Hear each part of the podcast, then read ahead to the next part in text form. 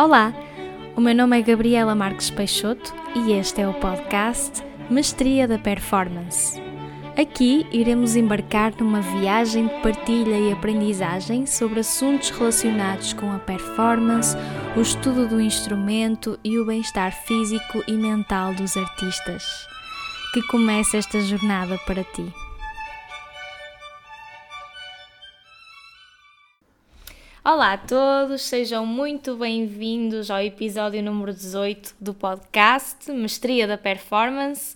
Já tinha saudades de fazer alguns episódios e não podia estar mais contente com o convidado deste episódio, Manuel. Olá, Manuel. Olá, tudo bem? Tudo bem, obrigada. Desde já agradeço a tua presença aqui, a tua disponibilidade também. Eu é que agradeço o convite. Manuel, podes nos contar um pouco acerca do teu percurso musical? Um, sim, uh, portanto, eu comecei a estudar violino com 5 anos. Uh, os meus pais sempre tentaram pôr-me em dar o máximo de oportunidades possível. Portanto, houve, puseram-me na música, mais tarde puseram-me na dança, eu estive no Conservatório Nacional de Dança. Um, uma altura que me puseram no judo, nunca percebi muito bem a razão para isto. Não durou muito tempo, não. uh, artes marciais e eu não é uma combinação que faça muito sentido. Uh, continua a ser um pouco um mistério. Ainda não, não, não perguntei à minha mãe exatamente a razão para isto, mas enfim, foi algo que aconteceu. Um, um pouco de teatro aqui e ali. Um, portanto, sempre foi algo que os meus pais tentaram bastante um, que eu me pudesse formar artisticamente, não necessariamente para ser artista, mas para caso quisesse ser, um, essa oportunidade de existir e também para poder se envolver mais como ser humano, um, visto que as artes têm também este papel em termos de educação artística. Portanto, eu comecei a estudar violino com 5 anos, um, com a professora Marilyn Brito, na Escola de Música Nossa Senhora do Cabo. Um, e é, é, um, é, um, episódio que eu conto já, que acabo, acabo sempre por contar em várias entrevistas, uh, porque a pergunta acaba sempre por cair aqui, mas que é bastante engraçada, uh, bastante engraçado em si o episódio que aparentemente por alguma razão eu queria violino, mas não havia vagas para violino. Um, e a minha mãe gostava bastante de flauta. Os meus pais não são músicos, é um detalhe importante. Um, ou sequer estão relacionados com as artes. Um, e havia vagas para flauta, então a minha mãe pôs-me em flauta e eu fui à primeira aula de flauta e fiz a primeira aula. Um, era bastante bem comportado, portanto, os jogos didáticos com a flauta, o normal, para uma primeira aula de instrumento. Sim, sim. E aparentemente no final da aula, à frente do professor, eu para a minha mãe e disse: uh, Pronto, já fiz, posso ir para o violino agora. Ah! Uh, sim, era efetivamente algo que eu queria bastante. Não pois. sei porquê, também é um pouco um mistério na nossa família. Não não, não faço ideia, mas era algo que eu queria e que acabei por conseguir. Um, portanto, comecei a estudar violino com a professora Marilyn Brito. Um, depois, mais tarde, com 9 anos, uh, uh, Mari, Marilyn, um, enviou-me para fora da classe dela, fui expulso, mas de uma forma bastante amigável, um, para um professor com quem ela tinha estudado, uh, o professor Gairinaro Tonianella, reencaminhou-me para ele. Um, o que requer aqui uma humildade imensa por parte de um professor, sentir, de, sentir que, não, eu de facto tenho o, o, o, interesse musical dos meus alunos em primeiro lugar, portanto eu vou encaminhar estes meus alunos, se calhar, para fora da minha classe. Um, não, não podia estar mais grato por, por isto. Aliás, um, diria que to, todo este meu interesse em música um, é essencialmente graças à, à Marilyn que me levou nesta direção. Um, depois estudei com, com o professor Gary Guinar Tuniano durante 9 anos, entre os 9 e os 18, 19. Uh, não, desculpa, os 10 e os 18, 19. Uh, assim é que é. Um, fazer contas de cabeça. um, e isto foi na Academia de Amadores de Música de Lisboa e foi aqui que eu um, é aqui que o meu percurso musical se distanciou um pouco do violino de uma certa forma porque um, enquanto, era, enquanto era miúdo, enquanto era mais novo, antes da minha voz mudar, um, acho que consigo isto sem, sem o risco de soar bastante arrogante, porque já não tenho Sim. esta voz. Tinha uma voz bastante bonita. Um, e isto foi rapidamente um, captado pelo meu professor de cor, o professor Vitor Paiva, um, que era o mestre do coro dos pequenos cantores da Academia de Amadores de Música e que me começou a levar ao São Carlos e ao Gulbenkian para cantar solos, o que me permitiu, por exemplo, cantar o solo um, que está originalmente escrito para uma criança, mas habitualmente é feito por duas crianças, porque o registro é muito grande, uh, que o Mahler tem na sua primeira obra orquestral, da Skalagan da Lied, e eu pude cantar isto a solo com a Orquestra Gulbenkian. Uh, os dois solos, na verdade. Um, sim. Sim, juntamente com uma série de óperas no, no São Carlos, uh, sempre que precisava de um solo infantil, começavam a pedir a mim. Um, de, um, aliás, a última coisa que cantei foi a estreia de uma ópera do Vasco Mendonça, baseada no livro do Gonçalo Tavares, Jerusalém. Uh, tinha 15 anos, portanto a minha voz estava a começar a mudar. Uhum. Um, enquanto falava já, começava a saltar de um lado para o outro. E foi bastante engraçado porque trabalhar diretamente com o compositor para uma ópera que estava a ser escrita naquele momento e o personagem que eu, uh, que eu estava a representar um, tinha supostamente problemas de fala, mas claro que isto cantado fica sempre uma coisa difícil de fazer. Ele, a partir do momento em que se apercebeu que a minha voz estava a mudar, decidiu tirar partido disso, ao ponto da uh, primeira vez que eu, que eu cantava nessa ópera, que a minha personagem cantava nesta ópera, ele usou exatamente os dois registros para poder ah, dar a entender sim. isso. Um, e de facto ter esta oportunidade de poder explorar a música aqui fora do violino, um, em retrospectiva, é de facto aqui uma das mais-valias da minha educação musical. Um, depois disto entrei na Escola Superior de Música de Lisboa, onde estudei durante dois anos com o professor Irene Artuniano. Um, infelizmente, durante o meu segundo ano de licenciatura, o professor Irene faleceu e a única razão por que eu continuava em Portugal era para, de facto, poder continuar a estudar com ele, fazer uma licenciatura com ele um, e, visto as circunstâncias terem mudado, tive de arranjar forma de ir para o estrangeiro. Um, uhum. um, pouco assim desamparado, isto aconteceu tudo num espaço de poucos meses, em que eu de repente tive de encontrar professor e fazer provas rapidamente. E acabei por ir para Antuérpia, para o Conservatório de Antuérpia, estudar com a professora Alissa Margulis. Um, acabei a minha licenciatura com ela e comecei um mestrado com ela, um, portanto tive três anos no Conservatório de Antuérpia. Um, depois disto vou para Londres, para a Royal Academy, onde estou com o professor Jack Beck, e depois deste mestrado de dois anos um, fui para o Conservatório uh, de Amsterdão, onde acabo de terminar um terceiro mestrado tem uma coleção, um, com o professor Elia Grubert, um, com quem eu, na verdade, tinha andado a estudar uma vez por mês em Itália, numa uma escola, uma academia de música, numa um vilarejo no norte de Itália, não muito longe de Veneza, Porto Gruaro, ia lá uma vez por mês. às vezes ia e voltava no mesmo dia. Ah. por uma questão de preços mais baratos ou ter qualquer coisa que fazer no dia seguinte. De vez em quando conseguia ficar lá a dormir, o que calhava bem. Um, sempre uma forma mais relaxada de fazer as coisas do que estar a apanhar dois aviões no mesmo dia. Claro. Um, sim. E, e é isso. Acabo de terminar o meu mestrado. Um, fiz o meu recital final há duas semanas e um dia, okay. neste momento. Muito bem. Um, Sim, senhora, tens um, percurso espetacular e hum, tiveste com imensos professores de, de renome e tens mesmo um currículo espetacular. E hum, é engraçado que tu falaste na questão de, te, de teres tido aulas de, hum, teres cantado e, e eu acho que o canto é mesmo. Não achas que o canto também é importante para nós eh, instrumentistas e acho que também no violino é muito. Hum, pronto, é, é, semelhante, é semelhante à voz humana e assim, não sei qual é que é a tua opinião alguma. em relação a isso. Não, sem dúvida alguma, eu diria para qualquer instrumentista, para qualquer músico, porque de facto a nossa primeira relação com a nossa capacidade musical é cantar. Uh, é toda a gente que tem uma voz é capaz de cantar. Uhum. Um, e o que é certo é que o que nós fazemos com os nossos instrumentos é algo muito semelhante, principalmente em instrumentos melódicos e principalmente no caso dos instrumentos de arco. Um, é cantar com o instrumento. E o facto de poder explorar esta expressão musical de uma forma muito mais natural, porque tocar um instrumento não é natural, de facto. Nós temos de tentar fazê-lo da forma mais natural possível, mas é algo absolutamente antinatural, se, se pensarmos mais do que 10 segundos no assunto, enquanto que cantar não uh, principalmente se estamos a falar de uma voz de criança, ou seja, uma voz que não tem de estar muito colocada, que não é suposto ter grande técnica vocal, que não é suposto ter uma quantidade de recursos expressivos que depois uma voz adulta tenha. Um, uma voz bastante pura, portanto é algo que está muito ligado a um, esta forma natural de nos relacionarmos com o som e da expressão através do som e da criação de arte através do som. E é isso que a música é.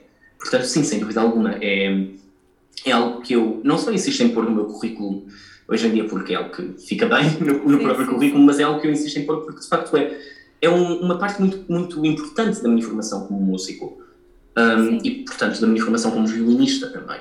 Uhum. Sim, sim, sim, concordo. Um, muito bem, olha, antes de mais, antes de passar para a próxima pergunta, uh, gostaria de dar os parabéns pelo teu um, percurso no Prémio Jovens Músicos. Obrigado. um, olha, e gostava de te perguntar qual é que é a tua perspectiva em relação aos concursos no geral? Pronto. Um, isto é uma pergunta que eu tenho sempre algum receio em responder, porque tenho medo que sou a prescrição. E é importante que eu, eu quero deixar isso claro desde já. Não é preciso fazermos concursos e nem toda a gente deveria fazer concursos. Com isto eu não quero dizer que fazer concursos não é importante. Pode ser incrivelmente importante. Para mim foi algo que foi bastante importante e continua a ser bastante importante.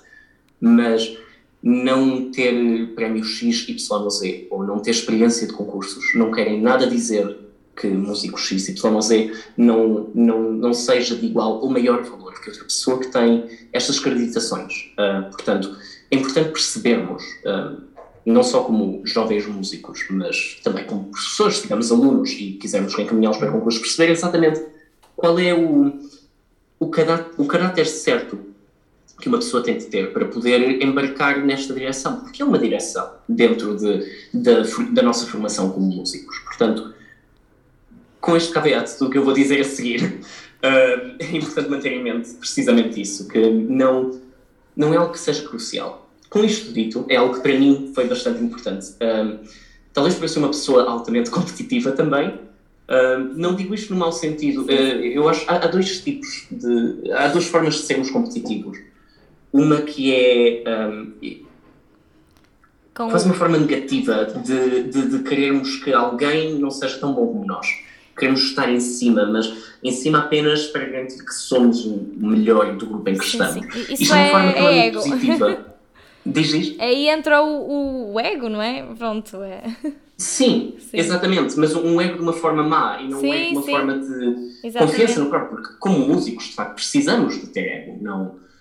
Aquilo claro. que nós fazemos é altamente difícil, independentemente do nível em que estejamos com músicos, quer dizer, entrar num palco e expor-nos expor desta forma perante um público, seja este público quem for, seja um público mais ou menos informado musicalmente, é algo extremamente difícil, já para não falar de que a nossa própria craft, um, como é que isto se diz em português? Um, a nossa arte, mas não é arte no sentido artístico, arte no sentido quase artesanal, é, é algo que é bastante difícil. E, portanto, é, é preciso manter isto em mente. É importante termos algum tipo de ego. E os concursos são perigosos neste aspecto também, porque se vamos a um concurso esperando certo tipo de resultados e estes resultados não, não acontecem, um, pode ser bastante perigoso um, para a nossa própria confiança, autoconfiança, e pode influenciar depois uma série de outras coisas, principalmente se formos muito novos, porque com uma certa idade uma pessoa acaba por ser capaz de lidar, uh, já, tem, já tem estes processos mentais agilizados para poder. Uh, lidar com a decepção, porque se trata disso. E fazer concursos é lidar constantemente com a decepção. Um, é inevitável, vai sempre haver alguém que toca melhor do que nós, e ainda bem que assim o é. Uhum. Um, ou às vezes nem se trata de fazer a coisa melhor do que nós, mas fazer a coisa de uma forma que as pessoas que estão naquele momento no júri gostam mais. Uhum. E isto é uma experiência radicalmente diferente de um concerto. Um, um concerto claro. importante não é ser o melhor. Um concerto importante é fazer o momento do concerto acontecer da melhor forma possível. E, portanto, um, com isto eu queria dizer que sou uma pessoa bastante competitiva, mas acho, tento, pelo menos, que seja da outra forma, de não. Como é que eu consigo fazer melhor ainda? Não melhor necessariamente que outra pessoa, ou se for melhor que outra pessoa, que seja alguém que eu admiro, alguém que eu considero que seja melhor que eu. Isto é algo que, um, correndo o risco aqui de soar bastante mal, mas uh, em vários concursos que eu já fiz, muitas vezes o meu objetivo foi sempre eu tenho de ser capaz de tocar melhor que pessoa X, uhum. porque pessoa X toca muito melhor do que eu. Uhum. Sim, é alguém sim. que eu admiro e é alguém que considero que esteja acima do meu nível. Sim. Portanto, o meu objetivo é superar esta pessoa. Claro. Não que esta pessoa faça mal, mas que eu seja capaz de fazer melhor. Claro. Ou seja, um objetivo virado para dentro e não, não virado para fora de uma forma negativa. E neste aspecto, eu acho que fazer concursos é bastante positivo, porque nos obriga a estabelecer objetivos bastante concretos de uma forma competitiva.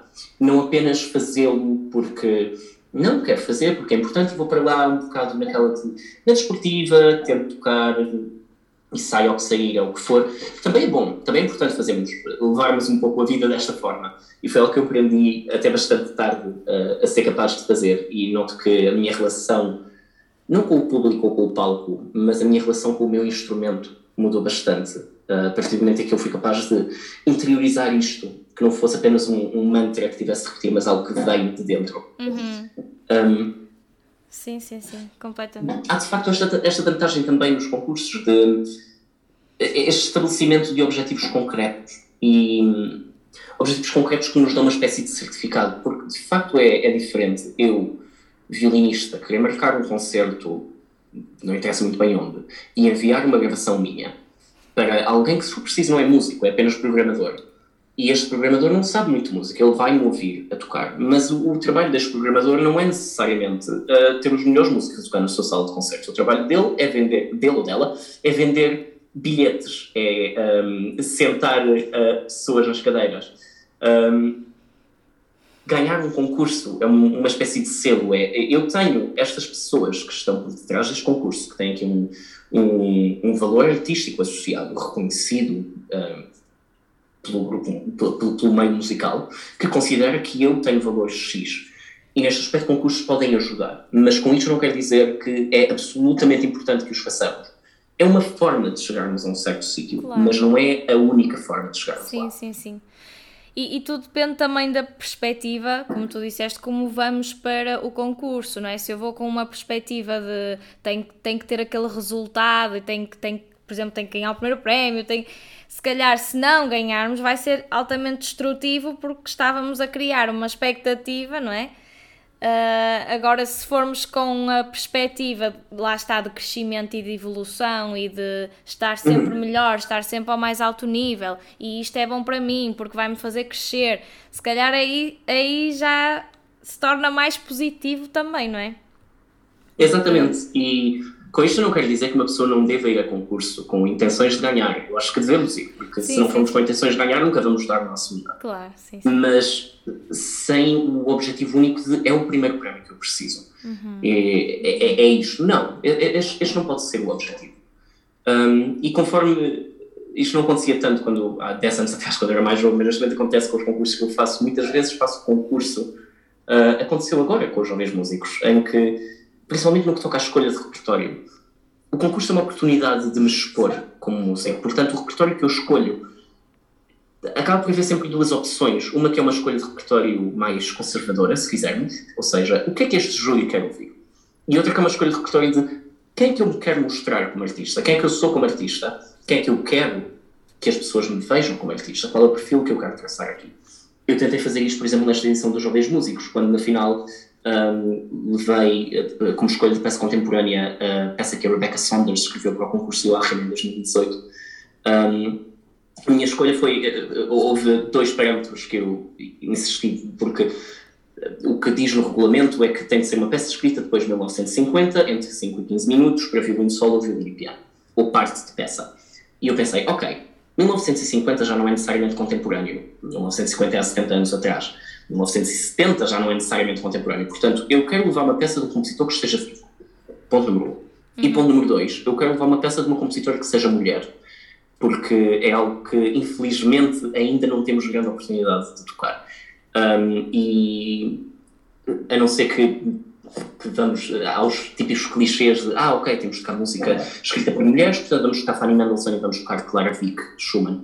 Um, ou não sei, a Nadia Boulanger, um, ou Lydie Boulanger, que, ótimas compositoras, todas elas, mas estas pessoas não são vivas, já não podemos fazer o feminismo aqui por elas neste momento. Mas há uma série de mulheres compositoras que estão vivas neste momento e a escrever e que não são programadas pelo simples facto de serem mulheres, porque vivemos na sociedade em que vivemos.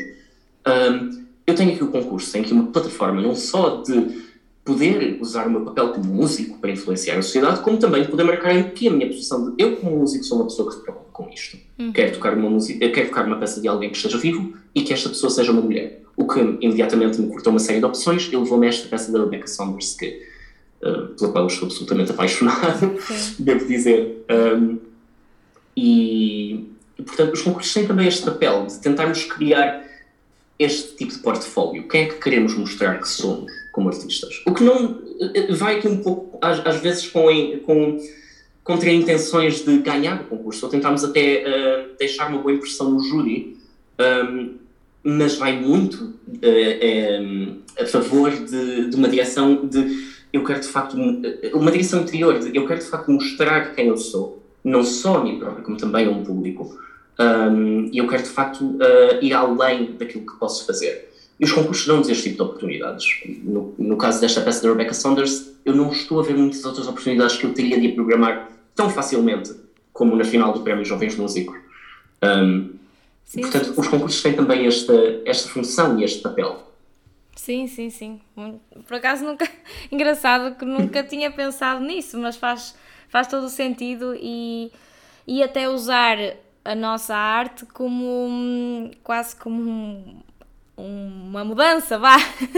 Hum, Ou um sem alguma. Isso, é, isso é uma das coisas que me preocupa mais como artista, na verdade. Eu acho, acho que nós, como músicos, como artistas em geral, temos duas funções. Uma que é a nossa função artística, ou seja, nós entramos em palco, apresentamos uma peça a um público e este público vai sentir alguma coisa. Esta é a função artística, é muito direta, é muito interpessoal. Acontece entre nós e cada elemento do público. Mas existe uma outra função, uma função social. Uhum. E, de uhum. facto, a arte tem aqui o poder de alterar a sociedade. Nós, como portugueses, sabemos isto melhor do que ninguém.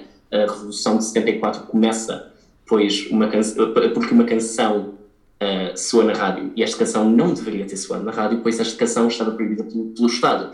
E por causa disto as pessoas saem à rua e juntam-se a um golpe de Estado do Exército, criando aqui uma revolução popular. Há vários exemplos históricos disto. Uh, um, a Bélgica declara a sua independência depois de uma performance de uma ópera. Não, não faço ideia, não é nenhuma ópera muito importante. Uh, de que ópera tenha sido ela que não é difícil de encontrarmos, mas não é.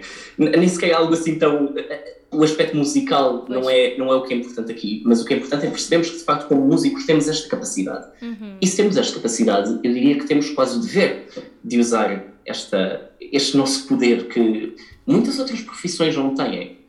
Um, a arte é muito especial nesse aspecto. Sim, sem dúvida, sim, sim. Agora estavas a, a falar disso e eu estava-me a lembrar, por exemplo, também do impacto que tem uh, Emma Watson, um, uhum. Pronto, também que usa a sua fama, entre aspas, pronto, para algo, uhum. para algo bom, não é? E para uhum. uma função também social, como tu disseste, sim. Sem dúvida alguma. Eh, eh, claro que no cinema isto acaba por ser muito mais direto que na música ou no teatro. Pois. Ou até na própria, na própria literatura, é muito mais direto porque estamos a falar de palavra. Um, na música é tudo muito mais abstrato, a coisa torna-se difícil. Mas não é impossível. Sim, claro. Muito bem. Olha, uh, relativamente ao concurso do Prémio Jovens Músicos, uh, eu gostaria que nos contasses um bocadinho como é que foi a tua preparação em termos violinísticos. Uh, a minha relação com os Jovens Músicos é uma relação que já tem há algum tempo. A primeira vez que eu participei no Prémio Jovens Músicos foi quando eu tinha 15 anos. Um, ainda, ainda estudava com o professor Gairino uh, isto no nível médio, e passei à, à, à, segunda ronda, mas depois não, não fui apurado para a final. E lembro que foi a primeira vez que participei num concurso e não cheguei à final. Uhum. Um, isto foi devastador para mim. Eu lembro-me de a viagem de comboio de volta de Porto com a minha mãe, vinha a chorar no comboio, terrível. Uhum. Um, péssimo, péssimo, péssimo. Bastante. Em retrospectiva, um momento muito importante da minha formação como músico. Sim. E, uh, mas naquele momento foi uma completa catástrofe. Eu lembro que o meu professor estava no júri. Um, e ele, quando tinha alunos a participar, ele estava no júri, ele era implacável. Se o aluno não estivesse no seu melhor, imediatamente punha esse aluno de fora. Um, o que não acontece assim tantas vezes. Muitas vezes sempre as pessoas estão no jogo e tentam mostrar os seus próprios alunos para si, independentemente do que eles estejam a fazer. Uh, e o professor Gairinho, nesse aspecto, era, era, era crucial. Não, não, não, havia, não havia volta a dar aqui. Se não, estive, se não desse o teu melhor, não. Acabava-se ali. Voltavas para trás, porque um aluno dele tinha de facto de ir representar o seu melhor e não algo que fosse apenas bom. Uhum. Um, portanto, foi a primeira vez que eu participei nos Jovens Músicos. A segunda vez que eu participei foi em música de câmara. Novamente, chegado, uh, apurado para a segunda ronda como eu trio de clarinete. Um, isto foi, eu tinha 19 ou 20 anos nesta altura, mas não, não fomos apurados para a final. Desta vez já consegui lidar com a situação de uma forma muito mais saudável. Uh, mas ter 15 anos e ter 19 ou 20 anos não é exatamente a mesma coisa. Claro. Depois, mais tarde, no ano seguinte, ah não, eu estou a trocar as voltas. Foi no ano anterior que eu participei novamente em violino, nível superior, uhum. e é exatamente a mesma história. Não ser capaz de chegar à final, uhum. mas ser apurado para a segunda ronda. Sim. Depois, uh, a vez seguinte que eu participei novamente dos Jovens Músicos foi uh, na edição anterior que eu violino, portanto há quatro anos atrás, teria sido há três se o corona não tivesse acontecido, mas sim, sim. esta é a realidade em que vivemos, portanto há quatro anos atrás. Desta vez consegui chegar à final e saí da final com o segundo prémio. Uhum. Um, uh, foi no ano em que o André Gaio Pereira uh, ganhou o primeiro prémio, uhum. muito bem merecido, sem dúvida alguma. Uh, o André é de facto um músico que, dentro dos meus colegas, eu admiro bastante. Uhum. Um, acho que já o tiveste no podcast, certo? Já, já, já, sim. sim, sim. Um, e pronto, e a última vez foi de facto esta, esta. Era o último ano que eu podia concorrer, de acordo com o limite de idades, portanto decidi, vamos tentar mais uma vez, e assim foi. Um, e o tipo de preparação é sempre uma preparação. É um concurso um pouco estranho, porque não, há assim muito repertório, mas a forma como está espaçado obriga-nos quase a ter o concurso como ponto central durante o ano todo. Não, não é o típico concurso em que mandas um vídeo uns meses antes, ou uma gravação de áudio uns meses antes, e depois tens as rondas todas de seguida. Não, não é isto que acontece. As rondas estão espaçadas habitualmente por um mês.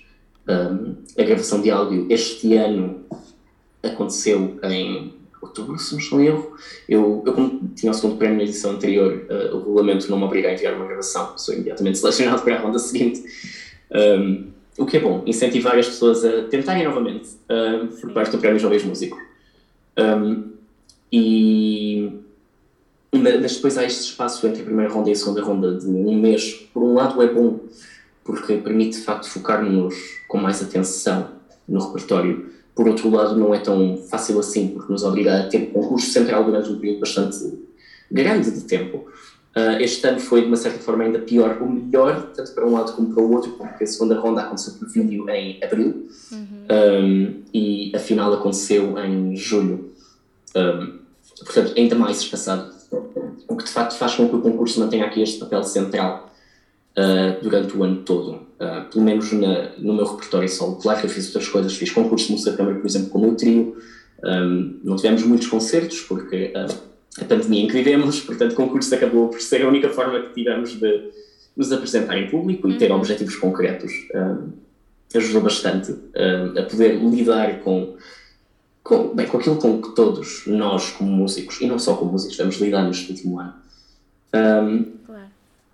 Por um lado, a minha experiência com o Prémio Jovens Músicos este ano também, de uma certa forma, ajudou este, esta centralidade que teve ao longo do ano todo, precisamente por causa disto, precisamente pela, pela, pela, função organizativa que tem. Não houve um momento ao longo do ano em que eu não tivesse um objetivo claro. Uhum. Um, o que se calhar se tivesse sido tudo concentrado num espaço de um mês, não, não teria acontecido por outro lado, obriga-me também a ter de fazer uma espécie de malabarismo de preparação. De, ok, esta semana vou-me focar mais nisto, mas para a semana tenho de focar mais nisto, porque daqui a duas semanas esta peça convinha estar pronta, porque daqui a um mês tenho de a gravar, ou daqui a um mês tenho de a, de a apresentar na final. Ou... Claro. É um tipo de malabarismo que é muito pessoal e depende muito daquilo que nós, que nós temos na nossa, nas nossas agendas e, e das prioridades que temos também, porque uh, acaba por ser isso. Uh, nem todas as coisas que fazemos são igualmente vistosas, mas não quer dizer que não sejam igualmente importantes. Sim, sim, sim, completamente. Muito bem.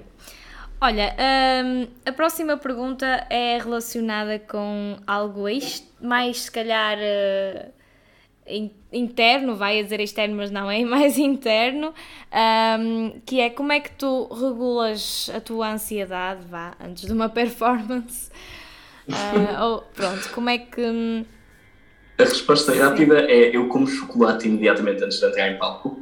Eu recomendo bastante. Há quem coma bananas, eu não gosto de bananas, uh, portanto eu como chocolate. Um, eu gosto bastante de chocolate, não conheço muita gente que não gosta de chocolate, portanto. Uh, qualquer chocolate. Há quem insista não tem que ser chocolate negro, mas uh, eu costumo comer chocolate de leite e a coisa funciona bem mesmo. um, mas esta é uma resposta, é, é quase como um life hack. Como Exato. fazer uma boa performance de uma forma relaxada Mas claro que a coisa não é assim tão direta, não é? Uh, nunca é. Sim, sim, sim. Uh, e eu acaba por ser um. há, há, vários, há vários momentos que é importante termos. Uma, uma das coisas que eu acho que é bastante importante para mim é ter a certeza que estou confortável no repertório que estou a tocar, principalmente em concursos, porque os vários. Eh, um erro num concerto tem um peso, mas um erro num concurso tem um peso muito maior. E um peso muito maior não necessariamente para o júri, mas para nós que estamos a tocar. E de facto é preciso sermos capazes de dar a volta rápido. E isto é muito mais fácil quando estamos confortáveis nas peças. Um, Uma das coisas que eu tento em concursos é nunca levar o repertório todo novo, repetir alguma coisa que já toquei antes, mesmo que tenha sido há 10 anos atrás. Um, aconteceu este ano, na, na, na, segunda ronda dos Jovens Músicos, com o Mozart que eu levei, aprendi este Mozart quando tinha 13 anos, portanto, já bastante tempo, uh, mas retomei-o agora. Um, sim, sim. O que me dá um outro tipo de vontade. Uh, aliás, até o próprio tempo de preparação é, é, é diferente. Uh, portanto, é importante tocarmos o repertório muitas, muitas, muitas vezes à frente de um público. Uhum. Este público pode ser apenas alguém que, olha, vem até aqui à minha sala de estudo e ouve-me durante 40 minutos a tocar o repertório todo, se tiveres paciência para isso. Este ano fiz muitas vezes por videochamada, um amigo ligava-me enquanto eu estava a estudar e eu, espera aí, uh, tens meia hora? Perfeito, vais-me ouvir dois andamentos. Um, às vezes não dava para dois andamentos, às vezes só dava para um. Uh, às vezes só dá para um cheiro de uma peça, uh, sim, mas sim. é algo que ajuda bastante. Aliás, algo que eu, que eu faço muito. Eu acho que os meus amigos me devem odiar um pouco por causa disto. Se alguém me liga quando eu estou a estudar uma peça, a primeira coisa que eu faço, em vez de atender o telefone com um olá, é atender o telefone e tocar a passagem que não, na qual, em que não estou muito confortável naquela peça. Um, para me obrigar sim, imediatamente sim, sim. a. Ok, é assim que eu lido quando tenho um público. E às vezes surpreendes-te com. Ah, ok, isto já está. A minha eu já conhece, a minha cabeça já conhece, isto está confortável. E às vezes achas que a coisa estava bem feita e afinal não está. Claro. Um, isto é muito importante. Quanto mais vezes o repertório for rodado, melhor. Sem levar à saturação, claro. É importante também percebermos quando quando, quando já, está, já, estamos há demasiado tempo nesta peça e precisamos de acordo de parte durante uns tempos. Uhum. Não há problema nenhum, é, é só importante perceber, lermos a nós próprios. Um, o que eu faço muito também é toque na rua, um, o que tem a vantagem de pagar as pessoas põem dinheiro e a vantagem também de poder repetir um repertório às vezes que me apetecer num setting que não é um de performance, mas não é tão diferente assim isto também me obriga a manter aquilo que eu estou a fazer constantemente interessante, porque tu notas muito, se estiveres a tocar na rua, se estiveres em piloto automático, as pessoas não querem saber. Uhum. Um, foi uma coisa que eu me apercebi quando comecei a tocar na rua, uh, com 18 anos. Foi, foi a altura, na altura, a altura que eu comecei a fazer isto, se o tempo permitir, claro. Um, porque se estiver muito frio a chover, tocar na rua não é muito recomendável. Pois. Um, mas é, é algo que é importante. Outra coisa que eu tento fazer é escrever na minha agenda quando é que tenho de ter peça X pronta para ser tocada. E eu, o, que eu faço sempre é pôr datas demasiado ambiciosas, propositadamente. Uhum. Eu sei que não vou ter a peça pronta neste dia, provavelmente, mas a ideia é tentar que ela esteja pronta nesse momento. E se não tiver, não faz mal, uhum. porque eu sei que a data é ambiciosa. Não, se não tiver, não é um problema. Um, o que de facto obriga a organizar toda a tua preparação de uma forma muito mais a longo prazo, que não seja apenas hoje estudo isto, hoje estudo aquilo hoje estudo aquilo. E quando tens duas horas de repertório para preparar e mais outras coisas que fazer ainda, outro tipo de repertório com outros grupos para preparar e estás ocupada com isto e com aquilo, é avassalador e se calhar vais ter dias em que não, não vais conseguir dedicar mais do que uma hora ao repertório do concurso.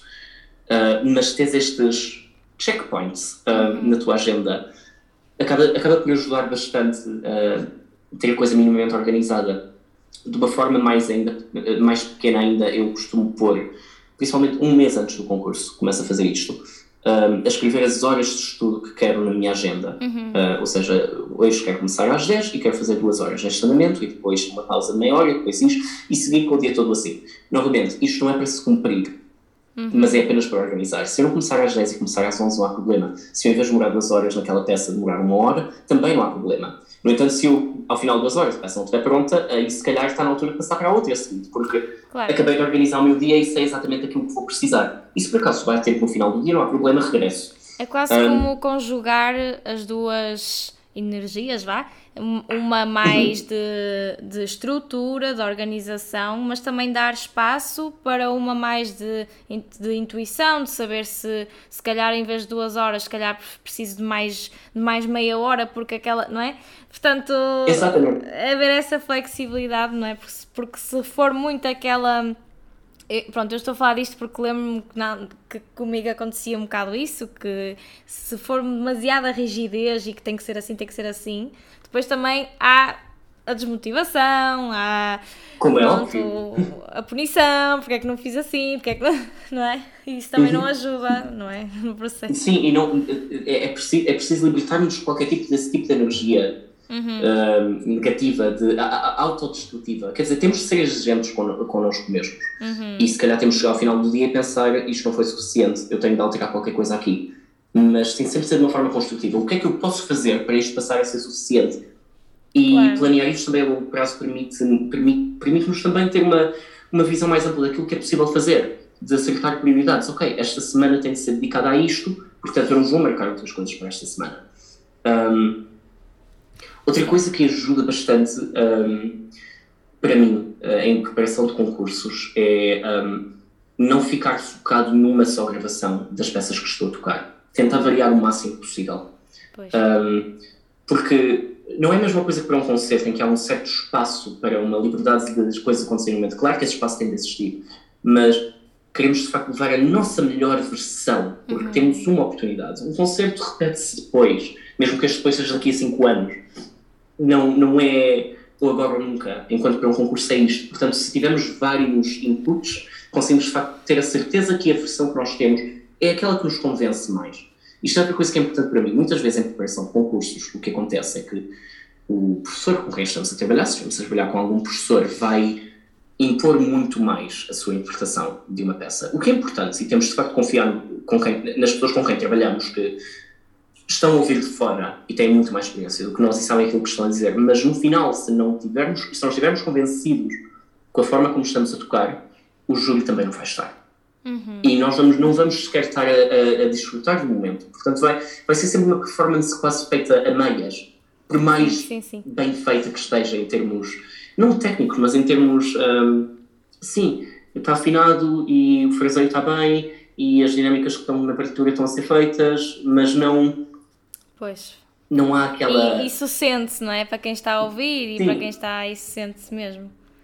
Exatamente, não, não há aquele fator X, como se diz agora, não é? Olha, muito bem, estou a adorar a, conversa mesmo. Já estamos a chegar ao fim, infelizmente. Olha, um, assim como hum, última pergunta, última ou penúltima, vamos ver. Um, uma ferramenta ou, ou ferramentas que não dispensas no teu estudo? ferramentas que eu não dispenso no meu estudo. Um, em termos de ferramentas reais, específicas, um metrónomo com uma coluna, uhum. uh, eu tenho uma daquelas colunas pequenas da JBL que liga ao meu telefone, porque um, os metrónomos são famosamente nunca fortes o suficiente. Um, e isto permite-me ter o metrónomo uh, constantemente lá e ser capaz de o ouvir. Um, se bem que estudar com metrónomo é algo que a maioria das pessoas, eu próprio, ainda estou a descobrir como, como é que faço isto da forma certa. Uh, muitas vezes as pessoas pegam o metrónomo e tentam tocar aquele tempo e a coisa não sai, e repetem e vão subir a velocidade, está tudo bem. Uh, mas há outras formas que o metrónomo nos pode ajudar. Um, por exemplo, no que toca a drive, principalmente em andamentos lentos, um bom truque um, que eu uso bastante é pôr o metrónomo nos contratempos, mas um contratempo muito lento. Hum um, por exemplo, no segundo andamento do Mendelssohn. Uhum. Um, ter um metrónomo a cada três. Ah. Sim, sim. O que te dá imediatamente flexibilidade dentro do tempo, dentro do pulso, obriga-te a levar ao tempo seguinte, que vai acontecer antes, porque o metrónomo vai soar antes daquilo que estás à espera. Portanto, apesar de teres um tempo muito lento, isto permite até ir baixando o metrónomo até o, o tempo lento o suficiente também depende, claro, da interpretação. Um, ou então por um metrónomo, uh, depende também do, do, da fase em que estou na minha preparação. Chegar numa fase em que quero ter apenas uma certa solidez, então o metrónomo com subdivisões quase ao limite do que é perceptível em termos de subdivisão. Se estiver numa fase em que não, quero liberdade, então um metrónomo com um, mais amplo e uhum. talvez um pouco mais estranho, talvez um metrónomo que soa a cada dois tempos, ou dependendo da aplicação que nós temos no telemóvel. Um metrónomo soa, por exemplo, no 2, eh, em termos de subdivisão 8, 5 6 que soa na segunda, na quinta, na sexta e depois na oitava. Uhum. Um, parece uma coisa estranha, mas que se calhar até vai fazer algum sentido. Dependendo da peça. Um, sim, ser criativo com isto é importante, um, porque senão a, a, a, nossa interpretação acaba sempre ficar apenas quadrada, uhum. que é aquilo que nós não queremos como músicos, garantidamente. Sólido e quadrado não são sinónimos e eu acho que nem sequer estão na mesma direção. Um, sim, sim, sim. Houve uma altura em que eu tinha um practice journal, um diário ah, de estudo. Um, neste momento já não o faço, a não ser que sinto que precisa, é que preciso. Este ano, entre janeiro e março, senti que precisava, porque estava com demasiadas coisas. E eu, quando digo um diário de estudo, não é, não é escrever antes o que é que eu quero fazer, isso faço a minha agenda, mas lá está, é flexível. Também não é escrever depois, hoje estudei esta passagem daqui, aqui, e trabalhei isto uma pessoa perde demasiado tempo. Quer dizer, se calhar isto ajuda certas pessoas. A mim não me ajuda. Uhum. Perderia demasiado tempo e prefiro fazer isso para mim, não estar a escrevê-lo, porque quando uma coisa é escrita quase que fica oficializada, torna-se real. Sim, sim, sim. Um, e às vezes demasiado real. Mas muitas vezes apenas escrever o número de horas que dediquei. Hoje fiz este andamento e passei 2 horas e 45 minutos a fazê-lo. Uhum. E depois chegar ao final da semana e a perceber-me exatamente quanto é que dediquei a cada coisa. Isto não só me ajuda a organizar o que vem depois, como me ajuda também a chegar ao momento do, da performance, seja um concurso, seja um concerto, e uh, sentir que fiz tempo suficiente. Mais, ajuda-me depois, se tiver de retomar esta peça, a saber, eu se calhar não preciso de passar mais do que uma hora por dia nesta peça. Pois. O que me permite depois fazer muito mais coisas, ou até poder relaxar um pouco, que é bastante claro. importante também. Uh, é importante. Acabámos de não falar sobre isso antes, mas uh, tempos de preparação para concurso é muito importante ouvirmos a nós próprios. Eu aprendi isso, da, os nossos músculos, o nosso corpo, aprendi isto da pior maneira possível. Pois. Quando tinha 15 anos e participei no, no José Augusto Alegria, um concurso que acho que não existe em Évora. Uhum. Um, e fiquei com uma tendinite na mão esquerda. Ah. Um, ganhei o primeiro prémio, mas depois fiquei 3 meses sem poder tocar violino. Um, ah, pois. Em retrospectiva valeu a pena sim, porque a tendinite não voltou e a coisa ficou bem curada, mas isto foi sorte. E se calhar se tivesse ouvido o meu corpo com mais atenção, tinha planeado as coisas diferentes e não, tinha, não me tinha levado a este limite que depois me deixaria três meses assim num limbo de será que isto vai ficar tudo bem depois. Um, claro. Com 15 anos, ter uma tendinite não é a melhor experiência do mundo, com qualquer idade, mas principalmente quando somos mais novos. Claro, um, sim, sim, sim. Portanto, muito importante uh, ouvir, ouvir o nosso corpo neste aspecto. E um diário de estudo ajuda muito nisto um, deixa a coisa muito clara e com números, algo com, com, o qual nos podemos relacionar muito facilmente. Um número de horas. Um, claro. Isto, com isto não estou a dizer que o importante é uh, quantas horas é que estamos a estudar, etc. Como é óbvio, isto não é o que é importante, mas claro que também tem a sua importância. Sim, sim, sim, um, sim. concordo. Mais ferramentas de estudo. Não. Sermos capazes de perceber qual é a nossa stamina. Uhum. Um, quando, quando é que conseguimos estudar melhor. Eu, por exemplo, estudo muito melhor à noite, o que não quer dizer que de manhã não seja útil, mas é outro tipo de estudo. Um estudo muito mais lento, muito mais de solidez, de deixar as coisas bem estabelecidas dentro das minhas mãos, nos meus dedos. Uhum. Um, enquanto que à noite é muito mais, ok, vamos procurar aqui coisas, ser criativos, mas isto depende sobre a pessoa. Conheço pessoas que, que dizem depois das 8 da noite estudar é todo um processo de ansiedade, porque o dia está a acabar, e é, é, é estudo de emergência, é estudo desesperado. Uh, para mim não é, mas para certas pessoas é. Para certas pessoas funciona muito bem começar a estudar às 8 da manhã. Eu se estiver pegando o violino antes das 10 estou a sofrer. O que não quer dizer que não o faça, mas não é algo que eu desejo a ninguém. Um, e somos capazes de perceber quando é que precisamos de, de intervalos, de pausas. Um, há pessoas que aguentam fazer duas horas, sem grandes pausas, com dois, três minutos no meio de vez em quando. Para mim funciona muito bem. E há pessoas que não, de 45 em 45 minutos é preciso fazer uma pausa de 15. E isto é ok, isto não há problema, é só preciso percebermos exatamente como é que, como é que funcionamos na, dentro, da, dentro da, da sala de estudo. Claro, muito bem. Olha, por último, uh, um artista que te inspira. Um, já é aquela pergunta complicada, porque se estivermos a falar de músicos principalmente, eh, eu não sou nunca capaz de dizer ninguém, porque não só depende da semana, como pode depender do dia, da hora ou daquilo que estejamos a falar. Eu não, não, não sou. Eu tento inspirar-me pelo máximo de pessoas diferentes. Às vezes músicos de quem eu nem sequer gosto muito, mas tento buscar inspiração aí. Uh, até para roubar ideias. Uh, aquela citação que é atribuída ao Stravinsky uh, e ao Picasso e outros artistas também de. Um, como, como é que isto é? Um, bons artistas um, copiam, uh, excelentes artistas roubam, qualquer coisa along these lines. Um, Trata-se de inspiração, isto. E buscar inspiração uh, noutros músicos é bastante importante. Eu tento também ir buscar inspiração noutras artes. E se tivesse de fazer uma recomendação de algo ao qual já retornei várias vezes para buscar inspiração, buscar motivação. Há uma, isto está no YouTube, é uma conversa de 25 minutos entre o Ian McKellen e a Kate Blanchett, portanto, dois atores, uhum. um, de uma série, acho que é da Vanity Fair, mas nem sequer tenho a certeza, chama-se Actors on Actors, uma série que eles têm, tinham, muito interessante, uh, em que pegam sempre em dois atores e põem-nos à conversa durante meia hora.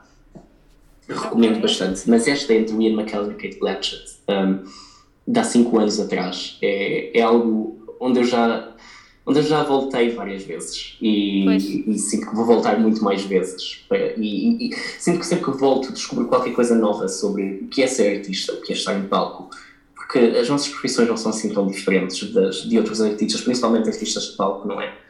Um, claro. sim, portanto, sim, deixo sim, essa recomendação como fonte de inspiração.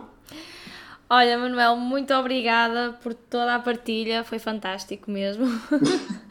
Tenho a certeza que toda a gente vai adorar mesmo. Um, e pronto, olha, desejo-te tudo bom, continuação de muito sucesso. Obrigado. Muito sucesso e tudo bom. Beijinho grande, tchau. Beijinho, tchau.